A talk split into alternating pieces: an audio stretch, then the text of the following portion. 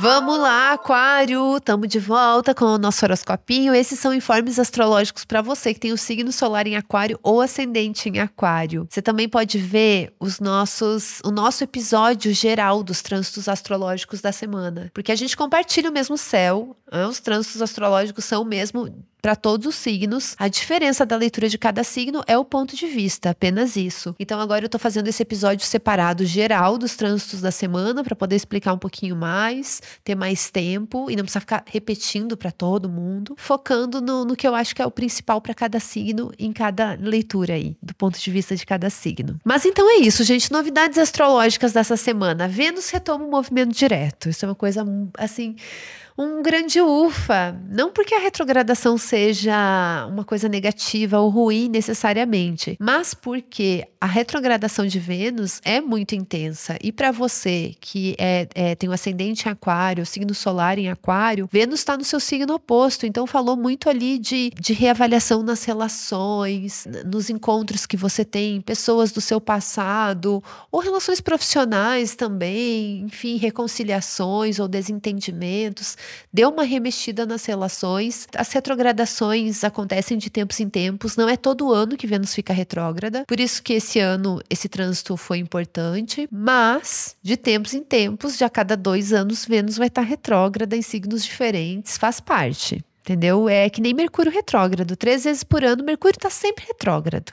Três vezes por ano é muita coisa. Mas é porque Mercúrio vai falar justamente do nosso pensamento, de como a gente comunica as nossas ideias, de como a gente se conecta com o mundo, né? Então é óbvio que a gente precisa de tempos em tempos ter essas reavaliações, porque as ideias elas estão constantemente mudando. Nós somos pessoas, nós somos seres mutáveis. Então a gente tem que se permitir mudar, o que às vezes pode ser um pouco desconfortável para os signos fixos, como Aquário, Leão, touro, escorpião, às vezes podem ter uma resistência maior à mudança. Por isso que eu acho que essa retrogradação, ela mexeu aí, ela foi impactante.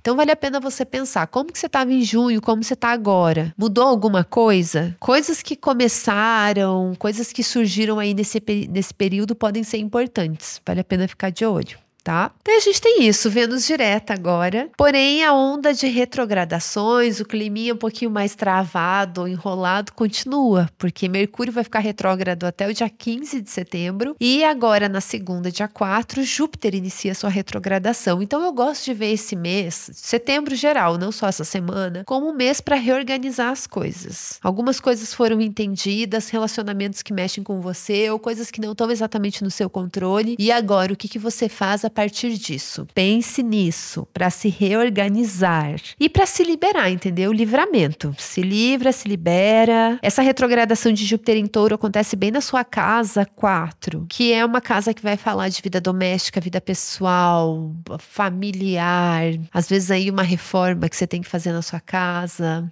não sei, pode ser algo que vai ser melhor para o futuro, mas que no momento pode ser um pouco chato.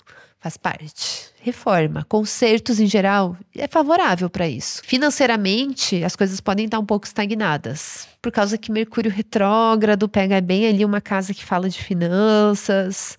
Talvez esse seja um bom momento para repensar estratégias, acordos, contratos combinados, renegociar entregas, demandas, responsabilidades aí que você tenha. Pode ser bem bom, favorável para renegociar, adequar ao contexto atual das coisas. Essa, esse é o horoscopinho dessa semana. Aproveita que você tá aí, avalia o nosso podcast, dá cinco estrelinhas se você gosta do horoscopinho, do seu tocador de áudio preferido, ou se você tá vendo esse horoscopinho em vídeo no Spotify. Isso já ajuda bastante. E para ajudar mais ainda, apoie o horoscopinho. O link do nosso apoia está na descrição desse episódio. É isso, amores. Fui! Beijo!